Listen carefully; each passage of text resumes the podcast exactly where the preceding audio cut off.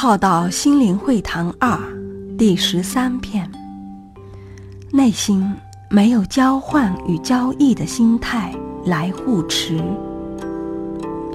人与人可以互相以不同的方式形式互持对方，但内心却没有交换与交易的心态。虽于因果之中，却不落入俗因果。勉强给予俗因果之名，是想出离是一场交易式的因果。